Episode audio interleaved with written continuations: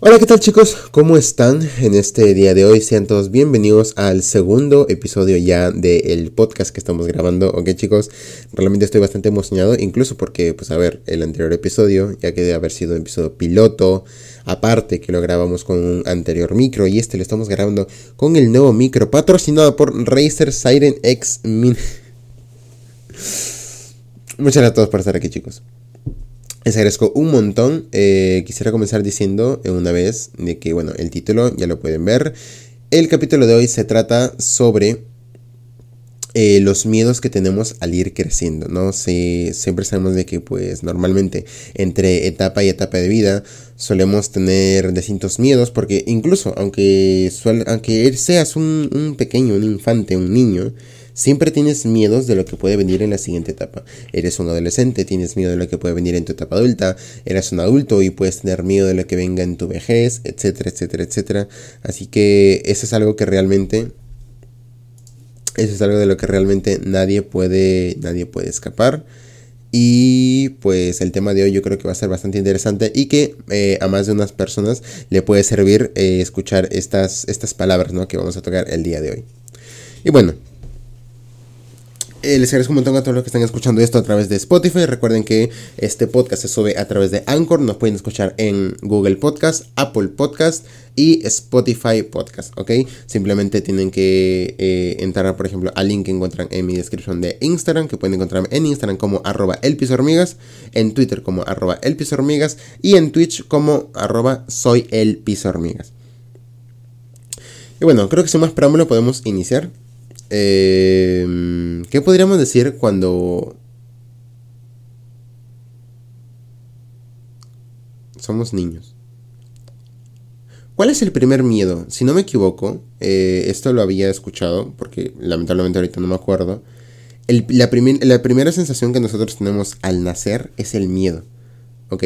Lo primero que nosotros sentimos al nacer es el miedo. Y es bastante curioso porque significa que es, literalmente lo primero que viene a tu mente. apenas respiras, apenas pisas esta vida, apenas eh, sales del, del, del vientre de tu madre, es el miedo. ¿Qué nos puede esperar de la vida si es que lo primero que sentimos es el miedo? O sea, ¿qué realmente nos puede esperar el, el, el resto, sabes? Diría que en realmente, eh, perdón, que realmente lo primero a lo que tenemos miedo es el, al hecho de simplemente existir. Porque si te pones a pensar, el hecho de que tú ya estés vivo, estés vivo o estés viva, ya genera mm, una cierta incertidumbre porque no sabes qué va a ser de ti. No sabes si es que mañana mismo puede pasarte algo o algún familiar tuyo, no sabes si es que vas a sufrir, si es que vas a hacer, si vas a tener un momento de alegría, si vas a estar feliz, si vas a tener, si vas a estar enojado, si vas a estar triste, no sabemos absolutamente nada de lo que va de lo que va a venir.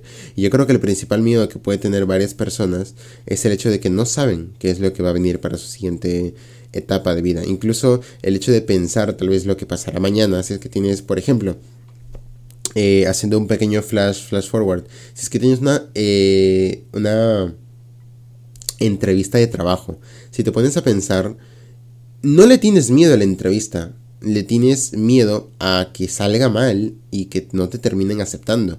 Porque lo más probable es de que tú vayas seguro, vayas consciente de tus capacidades pero tienes miedo de lo que vaya a pasar, no exactamente de ti. Tienes miedo de, lo, si es que te van no a aprobar, si vas a obtener o no el trabajo, si es que te vas a desempeñar bien o no en la entrevista.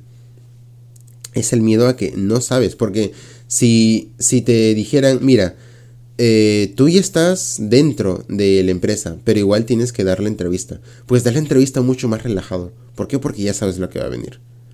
Entonces, realmente creo que el miedo que tenemos todos en esta vida es el de qué, qué va a pasar. ¿okay? El de qué es lo, qué es lo que sigue. ¿Qué, ¿Cuál es lo siguiente?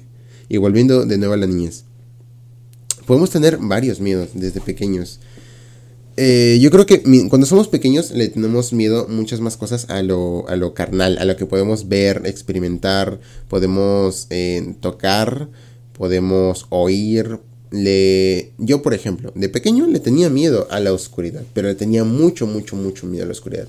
Y realmente no sé por qué, porque yo a mí de pequeño nunca se me presentó ningún fantasma, nunca tuve contacto con duendes, nada paranormal, nunca tuve absolutamente nada, simplemente era el hecho de que tenía miedo a quedarme oscuras y no sabía por qué, pero le tenía miedo y le tenía miedo a ese desconocimiento de que no sabía de que yo no podía ver, no podía caminar, que si es que me chocaba, etcétera, etcétera. No era, no era una desconformidad, era que tenía miedo, le tenía miedo a la oscuridad, le tenía miedo a... Yo era muy... Eh, un niño bastante llorón, le tenía miedo a los insectos voladores. Cualquier insecto que volara, poco a poco yo fui perdiendo ese miedo, pero le tenía miedo a las moscas, polillas, mariposas, abejas, avispas. Y pues yo creo que ahí es cuando empiezan a crearse las fobias, ¿no? De que si es que tienes aracnofobia, el miedo a los payasos, el miedo al mar, por ejemplo, miedo a las estrellas, a las galaxias, a la inmensidad. Hay personas que no pueden mirar fotos de la NASA porque les da un miedo inmenso a qué es lo que va a, a haber eh, detrás, de, detrás de toda esa inmensidad de, de cosmos que hay. Y a esas personas que le tienen miedo a la inmensidad de las cosas, como talasofobia, por ejemplo, no les recomiendo para nada, chicos, leer ninguna novela de Lovecraft. Porque en Lovecraft suelen tratar temas mucho de. Solo, no sé si serían psicológicos, pero suelen tratar temas mucho de del miedo a lo desconocido y a la inmensidad de lo que no conocemos hoy en día. Y bueno, eh, vas creciendo, ¿ok? Siguiente etapa de tu vida, porque obviamente de pequeño pues, todos tenemos miedo a este tipo de cosas. Y ya empiezas a darte cuenta, por ejemplo, el miedo al colegio. ¿Ok? Tienes un miedo a dejar a tus padres e irte tú por tu cuenta, solo, sola, a una escuela en la que estás por tu cuenta. Estás sola, estás sola. No tienes a mami ni a papi que te acompañe. ¿Ok? Y eso es personalmente lo que creo que nos da miedo a bastantes personas. Cuando somos bastante pequeños, nos da miedo el hecho de que realmente estemos solos. El hecho de que ya no tengamos esa figura de protección que siempre estaba con nosotros. Simplemente eh, tenemos esta, e, esta idea, ¿no? De que estamos dejando nuestra zona de confort, estamos dejando nuestra casa con nuestros juguetes, con nuestra abuela que nos trataba bien, que nos daba de comer, que nos regalaba, juguet nos regalaba juguetes, nos regalaba dulces, pasamos de golpe a un lugar en el que personalmente pues creo que desde pequeños no está bien enfocado al aprendizaje de los niños, pero bueno, ese es otro tema. Eh, pasamos a un lugar mucho más estricto, mucho más eh, pues, con reglas. Llegan los profesores, las profesoras, ¿ok? Es, es algo completamente nuevo para nosotros. ¿Ok? Y eso es, una, es uno de los miedos muy, muy, muy, comunes dentro de, la, dentro de la niñez. Dentro de la niñez suele haber el miedo muy común de realmente que eh, el, miedo de ir a la escuela. Y por ejemplo, personalmente mi mamá, esto me lo ha contado porque yo no sé si habrá sido un recuerdo borrado por un recuerdo traumático o porque simplemente, pues, simplemente no me acuerdo por el tiempo y ya. Mi mamá me dice de que yo, estando en la, estando en inicial o en guardería, como se diría en otros países, yo no quería ir porque había una profesora que me golpeaba, había una profesora que me golpeaba muy fuerte y de que a mí no me gustaba porque yo le decía a mi mamá que me jaloneaba, yo le decía a mi mamá que, me pegaba. Y yo ahorita no recuerdo eso, ¿ok? Me cambiaron de salón, ¿ok? Y no volví a quejarme nunca más. Entonces, eh, pues esta es una experiencia que realmente a varias personas les, les tocó vivir lamentablemente. Malas profesoras que no saben desempeñar su papel y que no saben realmente el poder que tienen con esos niños. ¿ok? Otro miedo más para, para la cartera. El miedo a los profesores que te terminan tratando mal. Tienes miedo a no encajar. Siguiente, vamos subiendo. Ya estás en la etapa de ¿qué diría? Preescolar, tal vez. Estás entre eh, unos 5, tal vez 6 años. Estás en la etapa de, perdón, de preinicial. Eh, o preprimaria. Bueno, X. Ya, ya me entienden por la edad. Al menos a mí me da mucho miedo porque yo, si bien llegaba a tener uno que otro amigo, yo era una persona que nunca logré encajar porque nunca logré expresarme tal y como realmente soy siento que desde muy pequeño yo me he privado mucho de, de las cosas que pienso, de las cosas que hago, por el miedo a perder a personas que realmente quiero. Y eso es un miedo muy constante en mi vida. Eh, es un miedo que yo creo que lo llevo desde pequeño. El hecho de tal vez en mucho tiempo haber siempre estado solo y haberle tenido miedo a no tener con quien jugar, no poder hablar con nadie en el recreo, quedarme solo, estar, estar solo en una esquina viendo cómo todos los demás se divierten y yo simplemente comiendo mi loncherita en, eh, en la esquina de, de, un parque de juegos. Así que muchas veces tuviera que fingir eh, ser quien, no, quien realmente no era.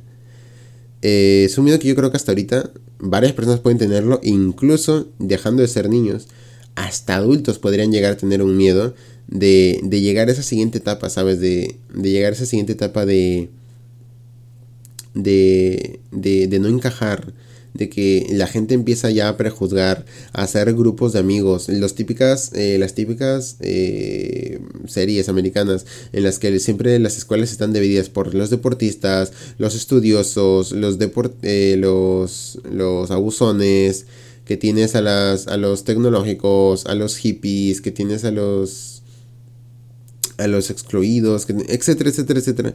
Ese tipo de pensamiento se va creando yo creo que a partir de los tal vez en 8 o 10 años. Porque empiezas a notar cosas distintas en tu entorno, en que, las en que no todos son iguales. Y eso es, curioso porque una frase muy célebre que yo he, logrado escuchar, pero no recuerdo exactamente eh, de quién era, decía que todos los niños son artistas hasta que les demuestres lo contrario. En el momento en el que tú le empiezas a decir a un niño que no dibuja bien, deja de ser un artista porque se empieza a dar cuenta de que las miradas de otras personas, cómo lo juzgan, le, le quitas esa, esa motivación interna de seguir dibujando. Y pasa lo mismo con varias personas, con varios niños. Les quitas esa motivación de, de, seguir realmente haciendo lo que les gusta. Realmente si yo hubiera vuelto al pasado y me preguntara a mí mismo de pequeño, ¿qué es lo que quieres hacer? No sabría qué responder. Y otro miedo, el miedo a realmente no saber qué hacer. ¿Ok? Yo no sabría qué responder si es que a mí me preguntas de pequeño qué es lo que quiero hacer. Ni siquiera en ese momento te hubiera respondido, quiero, yo qué sé, abrir una colonia y tomármela. ¿Por qué? Porque huele rico, seguramente sabe igual. Era un tonto, era un tonto de niño, lo admito. Un tonto que no podía encajar. Y son traumas, podría decirse, que hasta el día de hoy continúan. Y siguen empezando, siguen empezando hasta ahorita. Siguen teniendo importancia en lo que a decisiones de vida respectan. Y yo cuando era, yo cuando tenía esa edad, yo recuerdo que pues no podía pronunciar la letra R.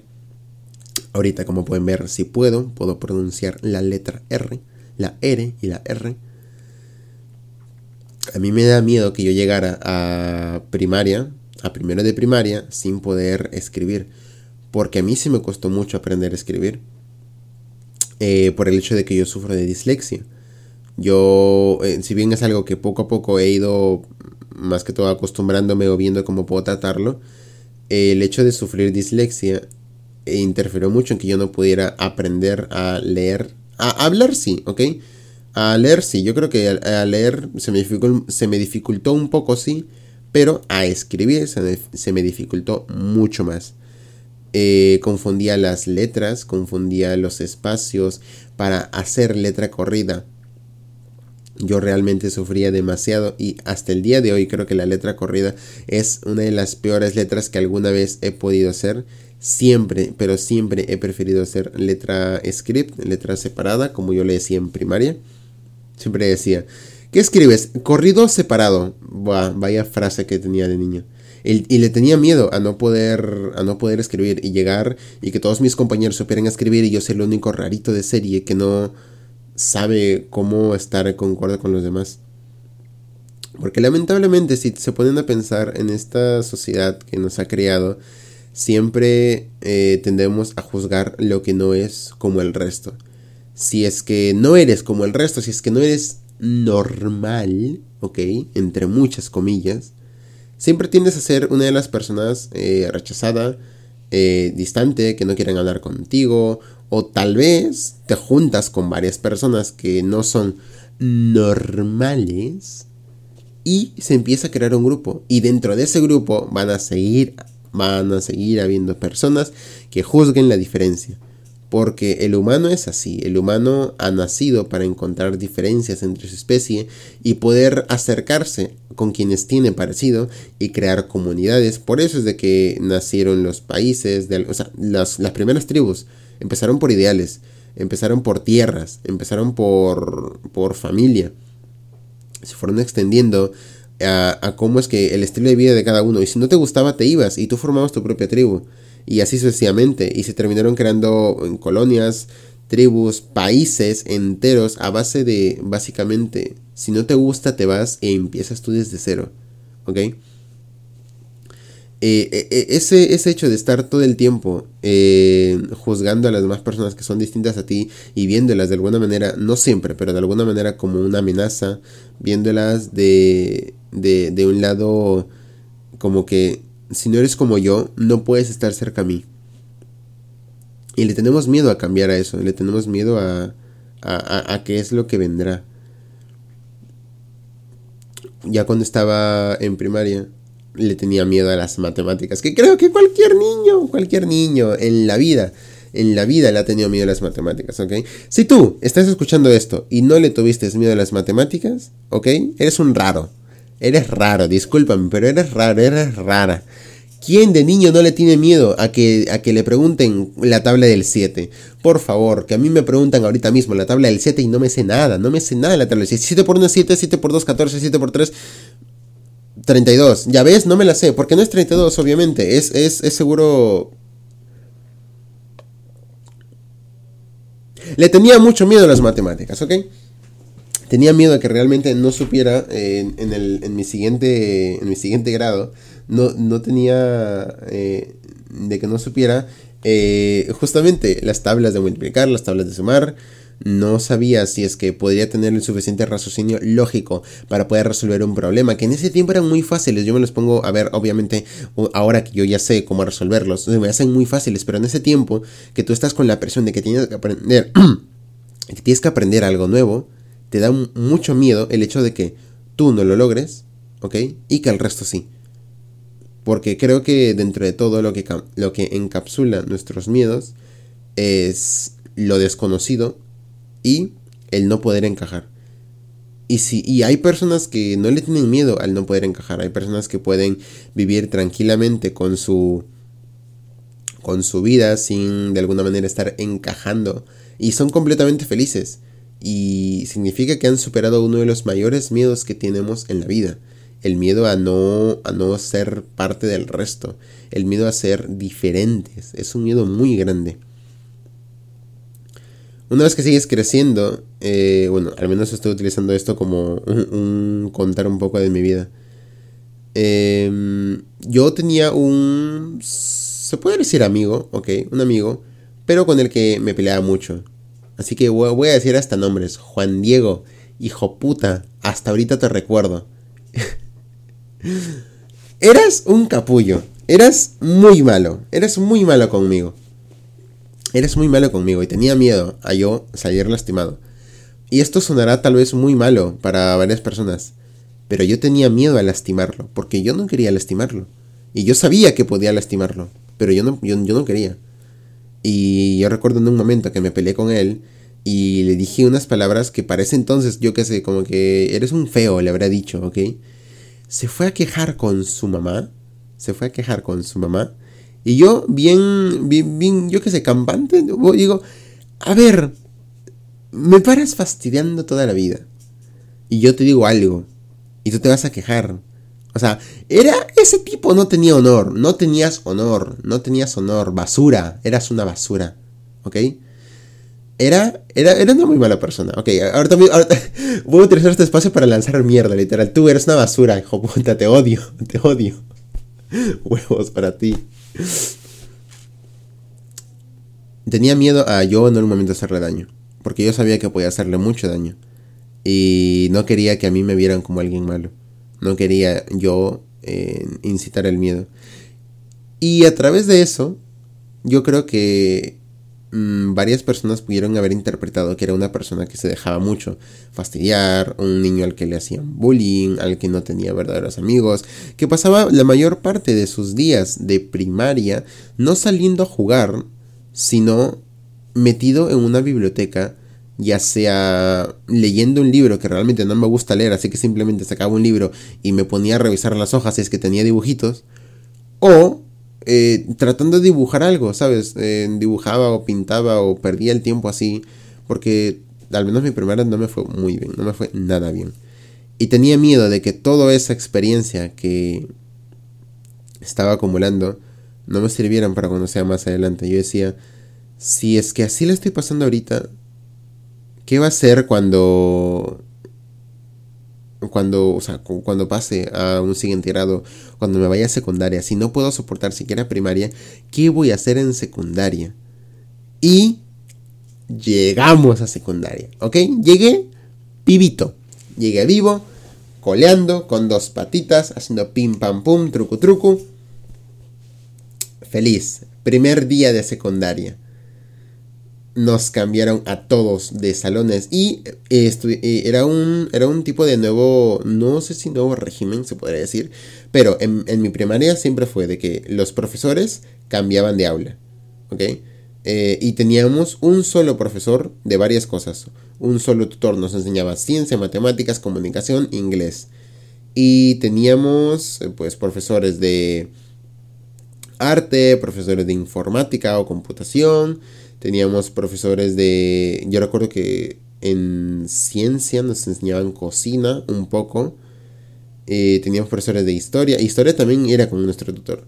Llegamos a secundaria y teníamos profesores para todo. Un profesor distinto de historia, un profesor distinto de comunicación o lengua, un profesor distinto de matemáticas, un profesor distinto para ciencias, un profesor distinto para inglés, un profesor distinto para religión, un profesor distinto para eh, razonamiento lógico, un profesor distinto para, para, para, para, para, para, para aritmética, un profesor, y, teníamos miles de cursos, profesores distintos para todos. Y eso fue un cambio bastante grande. Y nosotros, de alguna manera, al menos yo no lo esperaba, yo no esperaba que de la noche a la mañana a mí me fuera a cambiar, porque yo nunca me, habría, nunca me había interesado en realmente buscar qué, qué, era lo siguiente, ¿sabes? Yo simplemente vivía y digo, pues, ah, me toca esto y ya está, punto, no tengo por qué estar viendo más cosas. Llegué el primer día secundaria y volví con el miedo, pues, de, de que yo traigo desde niño de ser excluido. No sabía con quién hablar yo de primaria salí realmente sin muchos amigos. Y recuerdo hasta ahorita, y a esta sí, te voy a agradecer, porque a las personas se les tira mierda y a los otros se les tira flores también. Diego Hurtado, la primera persona con la que yo hablé llegando a secundaria. Recuerdo que Diego estaba comiendo un pan en una envuelto en aluminio.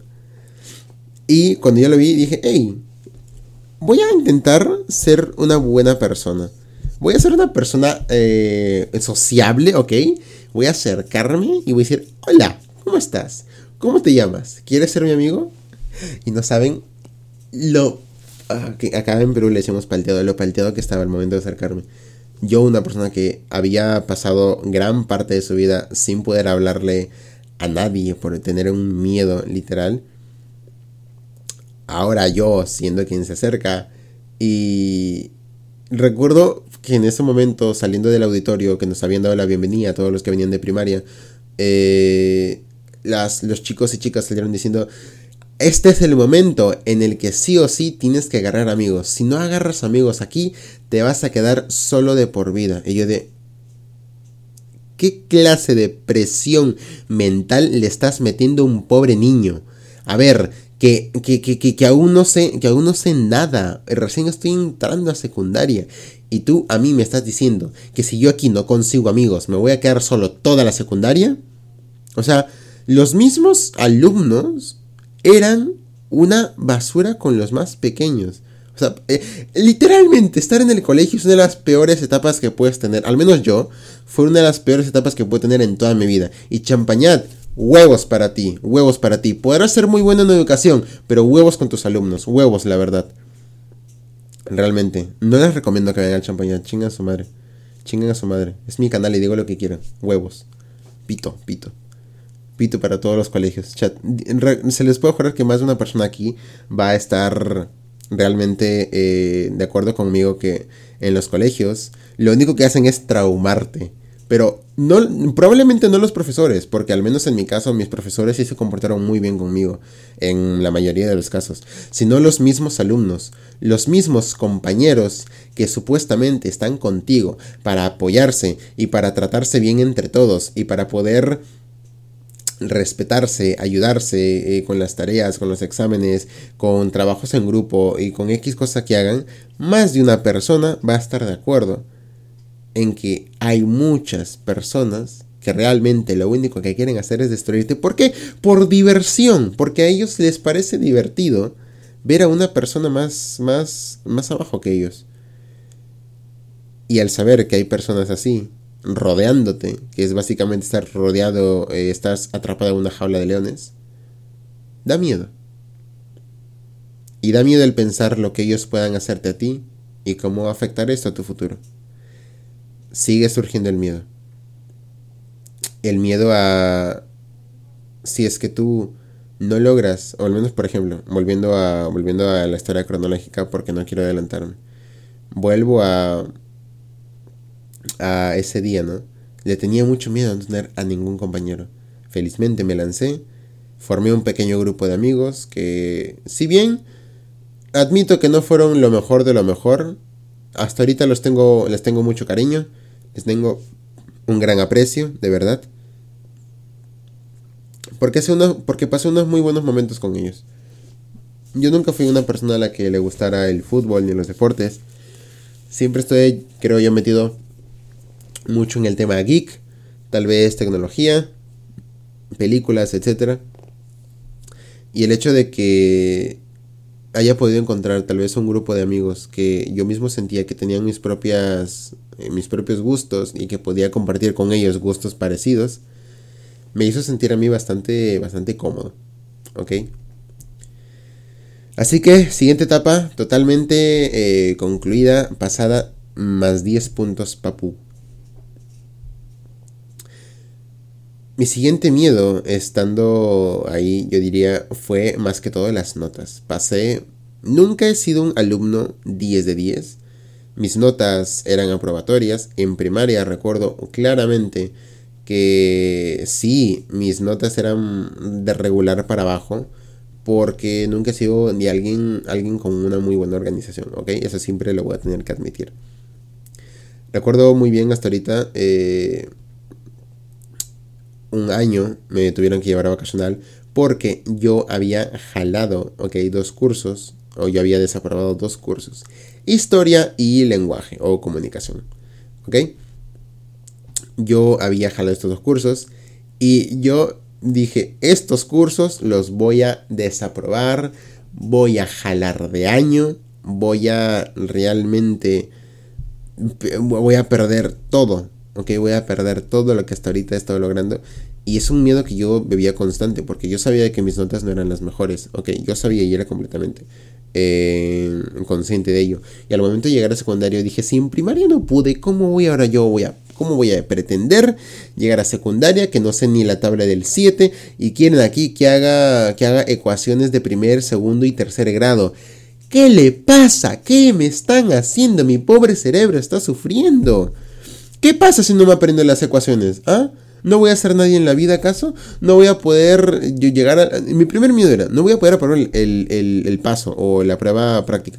No voy a poder aprobar el examen de unidad. No voy a poder aprobar el año. No voy a poder pasar al siguiente grado. Y si no pasa al siguiente, no pasa al siguiente. Y no pasa al siguiente, y no pasa al siguiente. Y si no pasa al siguiente, no voy a poder terminar el colegio. ¿En qué año me voy a graduar? Si es que nunca aprendo, ¿qué cosa va a ser? Mi cabeza estaba llena de preocupaciones, llena de miedos y llena de, de ya no sé qué hacer con mi maldita vida.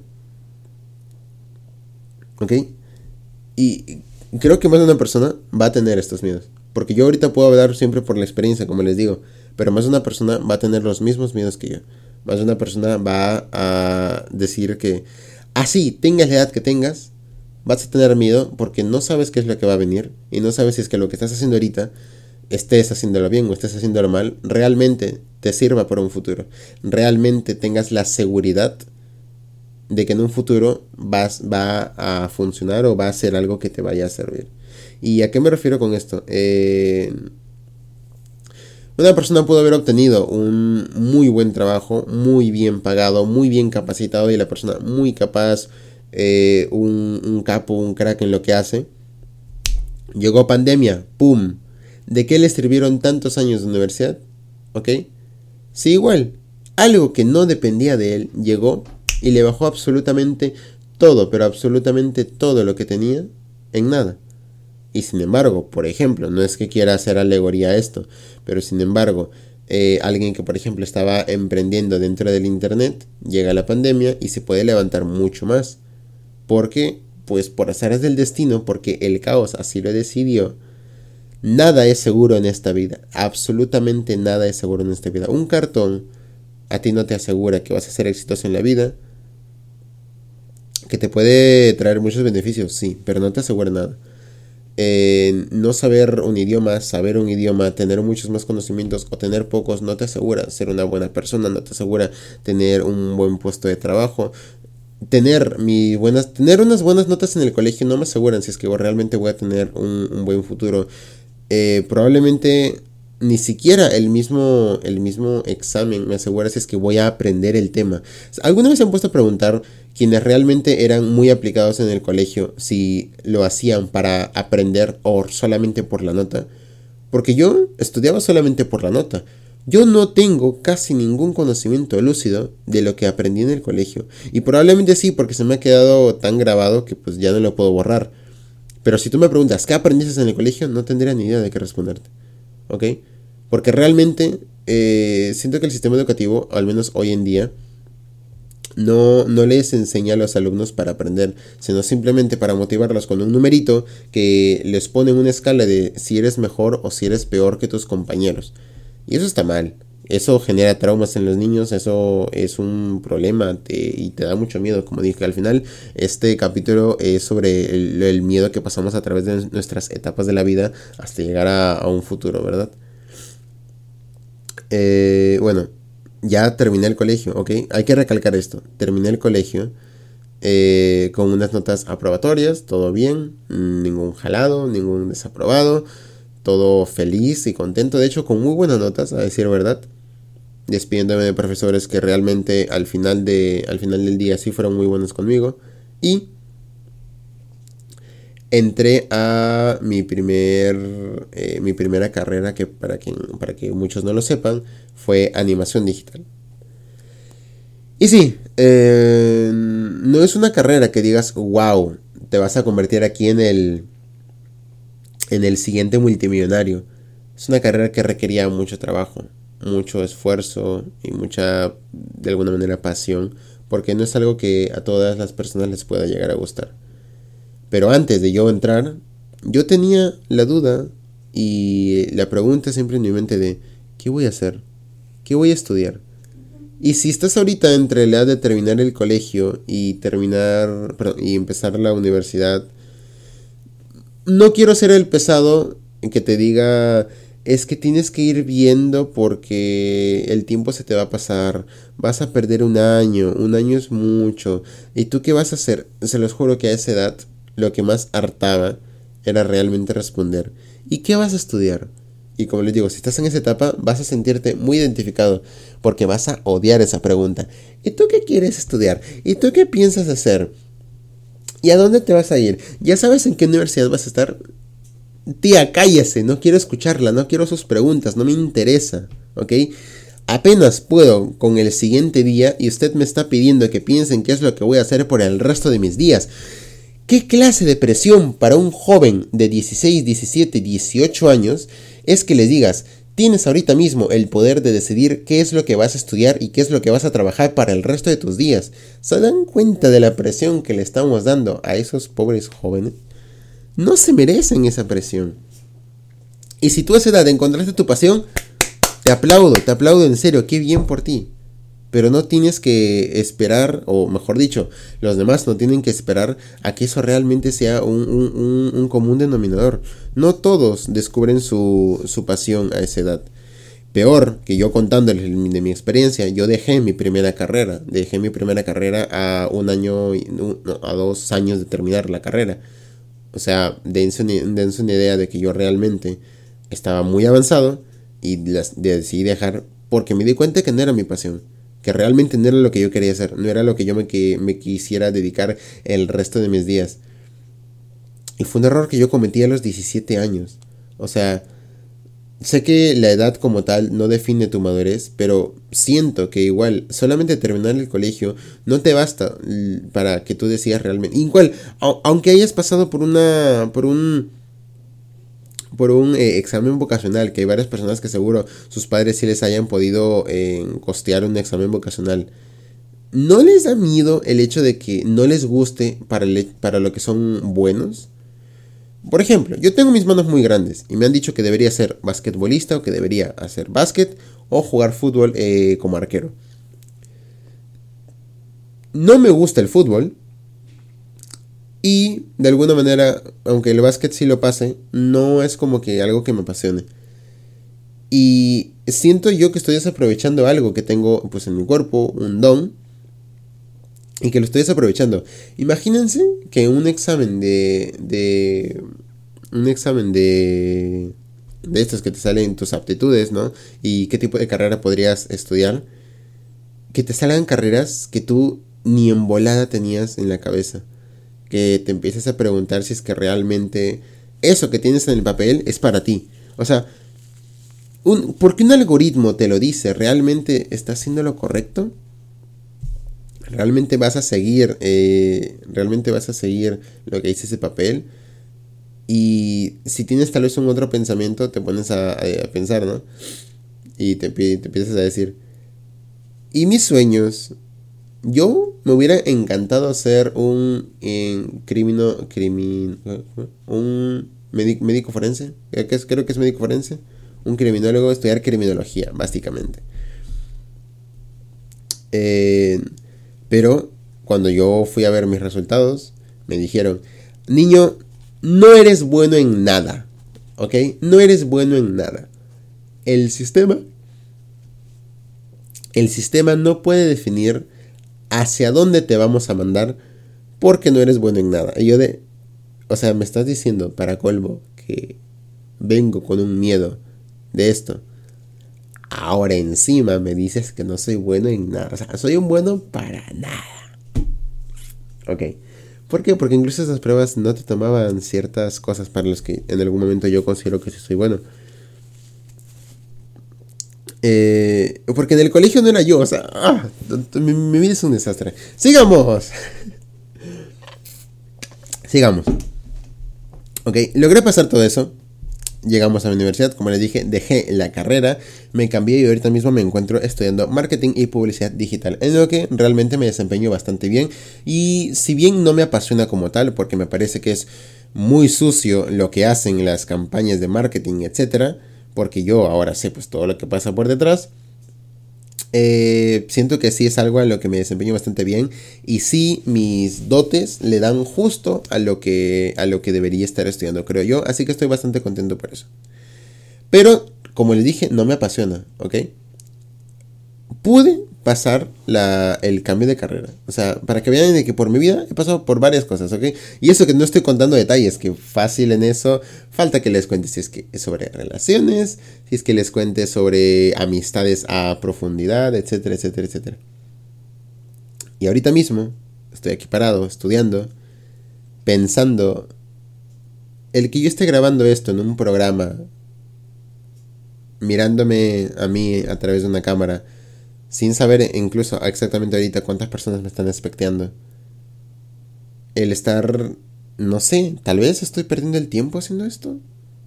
¿Sí me va a funcionar para el futuro? ¿La gente que está conmigo realmente es porque quiere estar conmigo? ¿Qué va a ser de mí? ¿Lo que estoy estudiando me va a servir? ¿No me está sirviendo? ¿Funcionará? ¿No funcionará? ¿Podré ser una persona feliz? Yo soy un. Eh, soy una persona que quiere tener familia en un futuro. Eh, o sea, paternidad deseada, por decirlo así.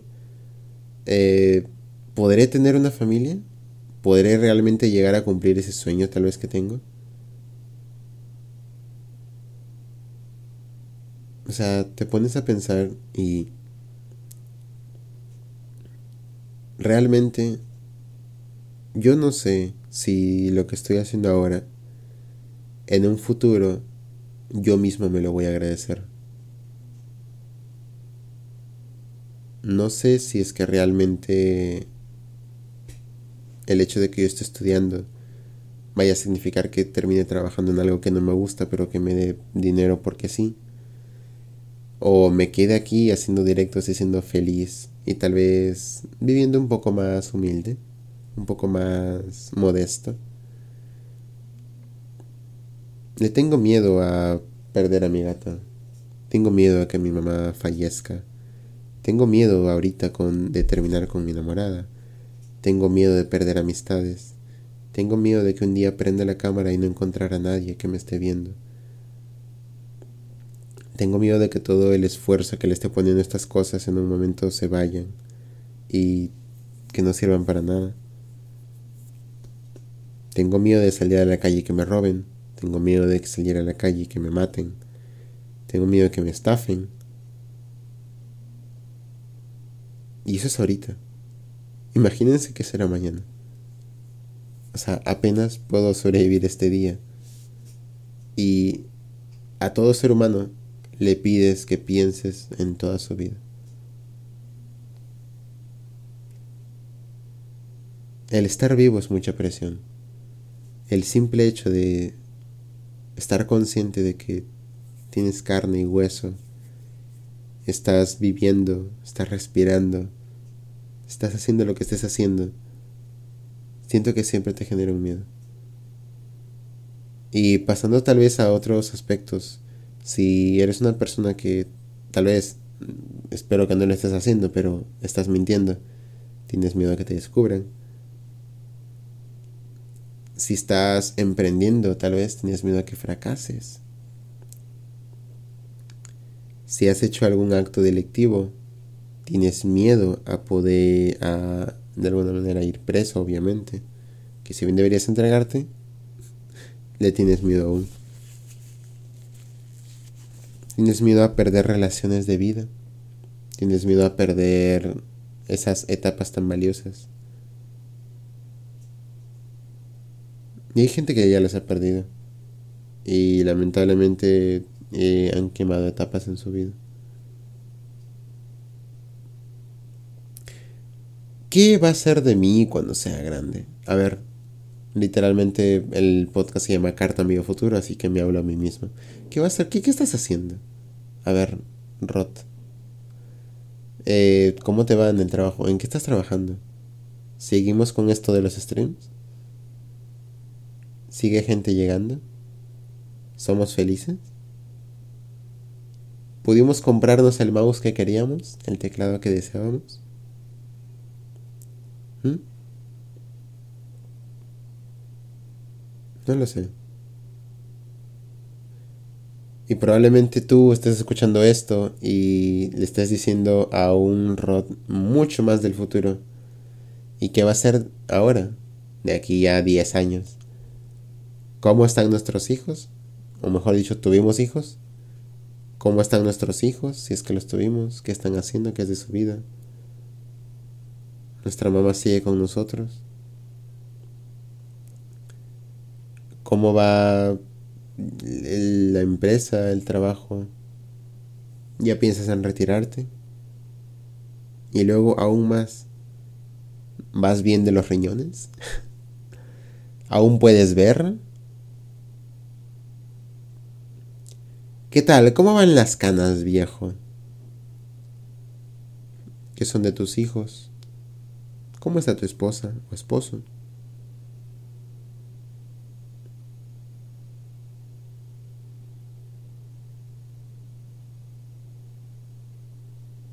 No sabemos qué es lo que va a venir para nuestra vida. Pero ahorita haciéndoles una pequeña recapitulación a todo, quiero que se den cuenta. Cuando yo tuve miedo de saber si es que iba o no estar solo, tal vez tardé, pero encontré amigos. Cuando yo tuve miedo si podía o no aprender la tabla del 7, yo me miro y me doy dos cachetadas y le digo, claro que vas a poder aprenderte la tabla del 7. Mínimo, mínimo, para que des el examen. Cuando me topé con este amigo que me fastidiaba, poder superarlo. Claro que lo hiciste, mírate ahora. Ahora lo usas como burla. Pito le dices, pito, huevos le dices. Cuando jalaste cursos, tenías miedo, ¿verdad? Tenías miedo de no poder. ¿Y qué pasó? Pudiste. Seguiste adelante y mira cómo estás ahora. Cuando tenías miedo de no encontrar amigos en la secundaria, ¿qué pasó? Hiciste un buen grupo de amigos que te ayudó, te acompañaron, se divirtieron juntos. Cuando tuviste miedo en no saber si es que ibas a estudiar algo que realmente te apasionara, ¿qué pasó? Fracasaste, es verdad. ¿Y ahora qué estás haciendo? Algo que te gusta, algo en lo que sientes que eres bueno y algo que te va a servir para tu vida. Que cualquier conocimiento que hayas adquirido hasta el día de hoy te sirve. Entonces, tengo miedo, chicos. Tengo miedo. Pero si a mí me preguntan, qué es lo que yo espero de aquí a un par de años, les puedo decir, sí, tienes razón, no sé lo que viene. Pero estoy seguro de que tarde o temprano, así tal vez sea a punto en el que realmente reciba mi felicidad, a punto de, de morir, si es que quiero verlo de la peor manera posible sé que todo me va a ir bien. Porque no hay un final malo. Y si estás pasándola mal, significa que todavía no es el final. Buah, qué bonita quedó esa última frase, ¿no? bueno chicos, creo que es hasta ahorita todo lo que puedo decirles acerca de los miedos que pueden tener y cómo es que realmente Nunca vas a dejar de tener miedo, pero lo importante es que aprendas a controlar esos miedos y saber que no es para siempre el problema en el que estés o no es para siempre la preocupación que tienes. Va a terminar pasando, va a terminar... Vas a terminar resurgiendo como el ave Félix, como el gato Félix, ¿no? Como el ave Fénix. Y así hayas fracasado, o así ya lo has intentado y no te haya funcionado, o así sí te haya funcionado, ¿ok? Siempre, pero siempre va a terminar en un lado positivo. Y considero que eso deberías tenerlo mucho más en cuenta que estancarte en un problema que tienes ahorita. Tienes miedo y ya déjalo, es normal tener miedo. Olvida tu miedo, céntrate en ese miedo, úsalo, úsalo como impulso para salir adelante. Y vas a ver que todo te va Ahora pasamos a la sección de preguntas, en la que comenzamos con una pregunta bastante, digo, personal, según creo, para Frida. Frida nos pregunta, bueno, más que todo nos dice, que le da miedo ser diferente, ya que gracias a una directora, piensa que, es que ser diferente es malo. Cuando tenía 15, eh, una directora le dijo que ser emo era malo, y ahora tiene miedo a ser diferente. Me pregunta si es que creo que ser diferente es algo malo. Ok, Frida, lo que podría decirte realmente es que ser, ser distinto no es malo. Eh, si bien ahorita lo acaban de decir por el chat, eh, mientras no le hagas daño a nadie, yo creo que ser distinto no es nada malo. Simplemente es adaptarte a tus propios gustos, ¿no? Y tienes que entender, es muy importante entender de que tus gustos van por sobre el de los demás. Tú no tienes por qué estar diciendo que porque otra persona te dice algo, tú tienes que estar eh, como ay no, ¿y qué va a pensar? No, que te llegue, que te llegue. Así es que es lo que van a pensar. Tú actúa como realmente eres y personas que te quieran van a llegar hacia ti. Mientras no le hagas daño a nadie, está bien que seas distinto. Porque no eres distinto, simplemente eres tú. Y ser tú es lo mejor que puedes hacer.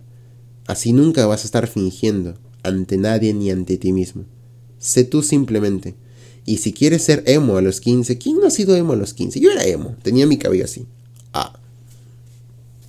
No está mal, esa directora realmente se va a ir al infierno y que sufra, no mentira. Directoras, si nos están escuchando, que probablemente no sé si alguno nos esté escuchando. Pero no hagan eso. No le digan ni a sus hijos, ni a sus alumnos, ni a nadie que ser distinto es malo. Si es que alguien tiene sus gustos, se quiere pintar el cabello, se quiere vestir, quiere hacer lo que quiera con su vida, déjenlos, es su vida. Y ellos mismos van a determinar si están haciendo algo bueno o algo malo. Así que Frida, respondiendo a tu pregunta, no, no es nada malo ser distinto, siempre y cuando no le hagas daño a nadie. Tú sé tú misma, sé feliz y aprovecha todo lo que puedas el momento que tienes para ti.